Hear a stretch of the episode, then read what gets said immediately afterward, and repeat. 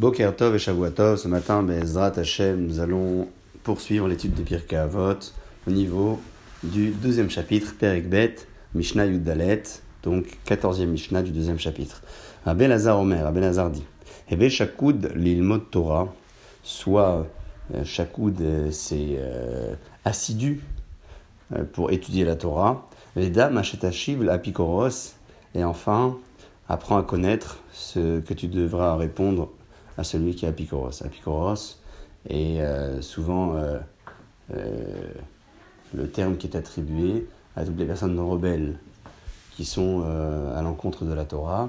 L'Agma le dit à plusieurs reprises que le Apicoros est surtout celui qui méprise les Talmud Rachamim. On en parlera juste à la fin de la Mishnah.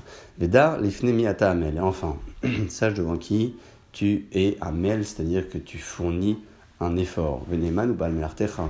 Sache que le maître de ton travail est euh, quelqu'un de confiance chez Shalem Lecha Serra pour la Terra qui un jour te donnera le salaire de euh, ton travail. Donc fais confiance à Akadosh Baruch. C'est quoi Shakoud l'ilmot Torah? Ça veut dire quoi être Shakoud? Shakoud, c'est euh, le, le, terme que la Mishnah attribue à celui qui n'est pas simplement assidu, comme on le traduisait un petit peu plus haut, c'est surtout euh, le terme qui convient à celui qui est yagé à Torah, c'est-à-dire qui se fatigue pour l'étude de la Torah. Pourquoi cette personne se fatigue-t-elle?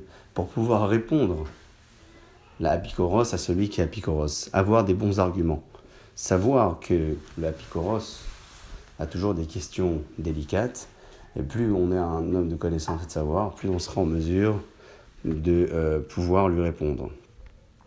C'est euh, un texte que le Rambam écrit à propos de cette Mishnah-là, disant que même si jamais tu apprends le, la façon de penser des apicorsim, de ceux qui ont un raisonnement allant à l'encontre de la Torah, Hishamer, fais attention, chez Belipra de ne pas te laisser influencer par leurs paroles.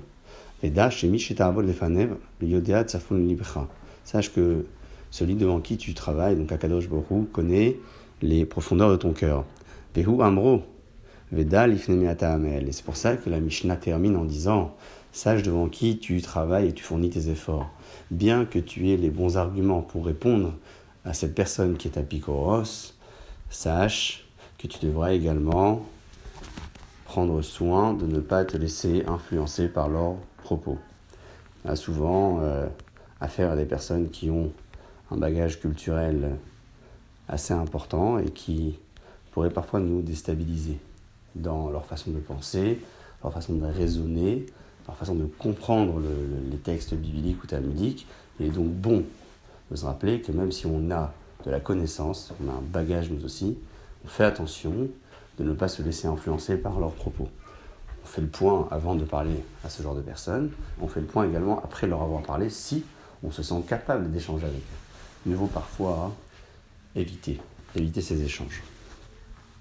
Ce texte du Rambam est ramené dans le commentaire du Tosfot Yom Tov, qui est donc euh, le Happy le commentaire principal de la Mishnah qui s'appelle Rabbi Ambadiam Barthénora, souvenez-vous, rappelle ici que le Apikoros, c'est le Hefker. Apikoros, Lachon Hefker.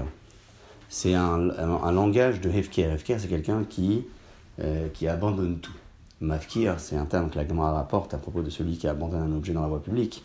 C'est le terme de Hefker euh, dont il est question dans, dans ces sujets-là. Ici également, le Apikora, c'est quelqu'un qui est Hefker, c'est-à-dire chez Mevazet à Torah ou Marshiva qui est Louis Hefker.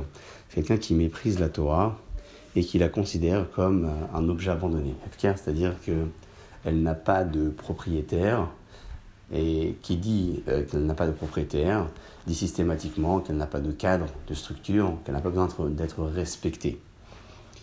C'est euh, ce terme que la Mishnah euh, donne au Apikoros, inami ou bien, mais si Matzmo Efker, deuxième commentaire que donne le Barthénora, c'est celui qui, le Apikoros, qui se considère comme Efker. C'est-à-dire que il n'a pas peur d'être puni pour les erreurs qu'il commet c'est quelqu'un qui n'a pas peur d'être puni par Akadosh Borou pour avoir méprisé la Torah.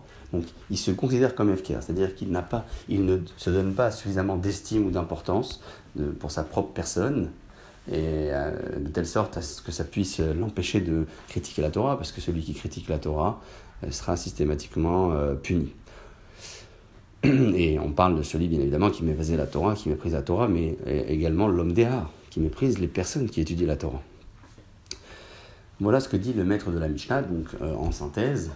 La connaissance, le savoir, l'étude de la Torah, c'est un bagage qui pourrait nous permettre d'échanger avec quelqu'un qui est apicoros, donc qui est rebelle, qui méprise la Torah, qui la considère comme un objet abandonné ou qui méprise les personnes qui l'étudient. Mais attention, même si on a ce bagage, on doit veiller, comme disait le Rambam, à garder sa distance et à faire le point. À faire le point avant et après avoir échangé avec ces personnes-là. C'est-à-dire, euh, on doit faire attention de ne pas se laisser influencer, même ne serait-ce que d'un propos, et ça peut arriver très souvent et de façon complètement inconsciente. Donc lorsqu'on étudie ce genre de Mishnah, on prend conscience de la gravité de l'influence et on fait attention pour euh, les fois d'après. Deuxième Mishnah, et on passe à présent à la Mishnah Tedvav.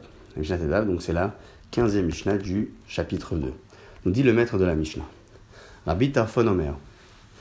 Tarfon dit, c'est un, propos qui est fort. Hayom Katzar, le jour est court. La Melacha Meruba, et le travail est important. La Poalim Atzelim, et les ouvriers sont Atzelim, sont fainéants. Et le mérite, le salaire est important lui aussi. Ou balabait dorek. Le balabait, le maître, pousse. De quoi parle-t-on ici Hayam Katsar, on parle de la vie du Rolamazé, la vie que l'on mène dans le monde ici-bas. C'est une vie qui est courte. Amelacha le travail est important.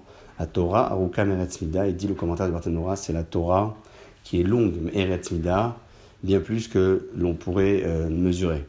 Balabait Dohek, et Balabait, c'est Akadosh Baruch qui nous pousse et qui nous dit constamment et tu te préoccuperas de la Torah jour et nuit.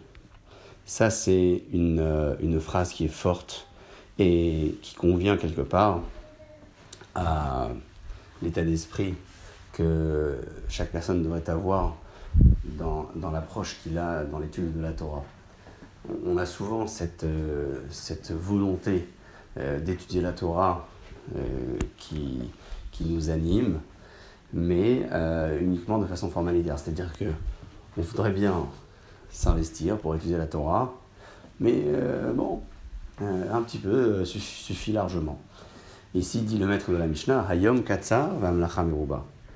Hayom Katsar, c'est-à-dire que le jour est Katsar, est court, mais le travail est long. Donc il faut essayer de d'investir ses efforts, son énergie pour l'étude de la Torah, de telle sorte à ce que l'on ressente que notre journée est courte par rapport à la quantité de Torah que l'on pourrait, euh, que l'on pourrait apprendre.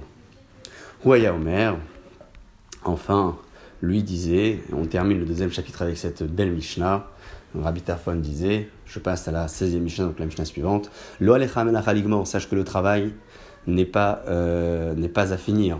Ben tu n'es pas non plus libre de t'en dispenser, si tu étudies beaucoup de Torah, tu auras un grand mérite.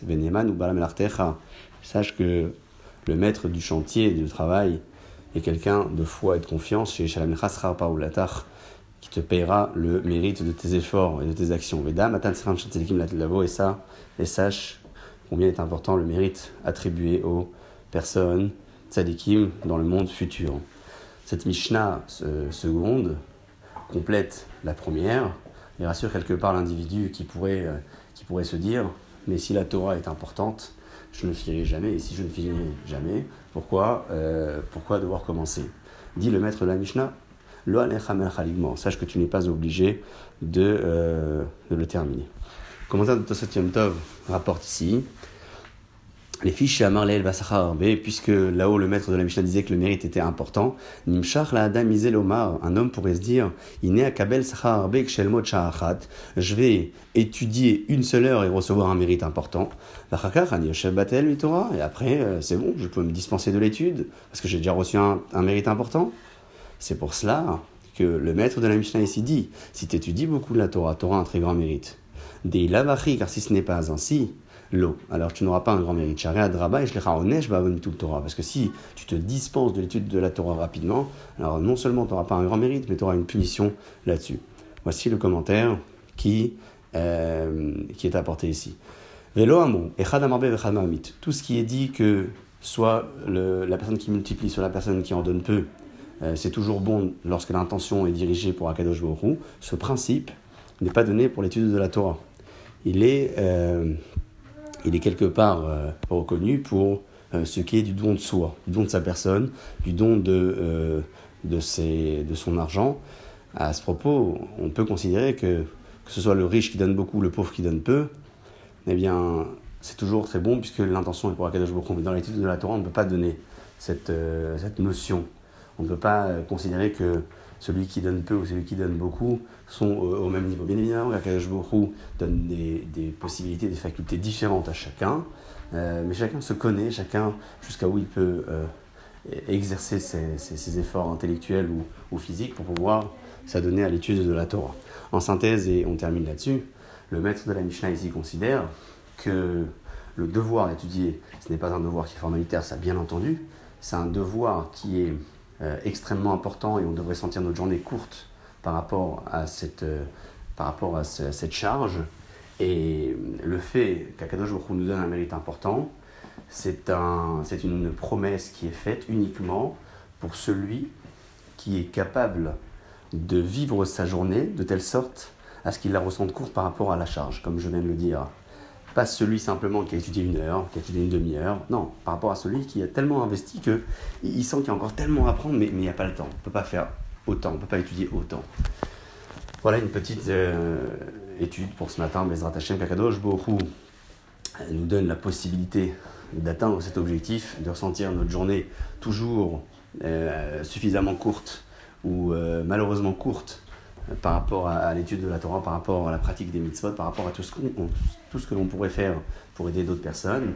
Et euh, qu'en atteignant ces, ces, niveaux, ces niveaux de, de, de, pratique, on puisse, Bezrat Hashem, euh, espérer non seulement la guérison de toutes les personnes malades, la protection de toutes les personnes qui sont en bonne santé, et se retrouver pour à nouveau fréquenter les maisons d'études, les batik ou baté midrashot. Uchim Tiou Shavuatov, une excellente semaine à tout le monde.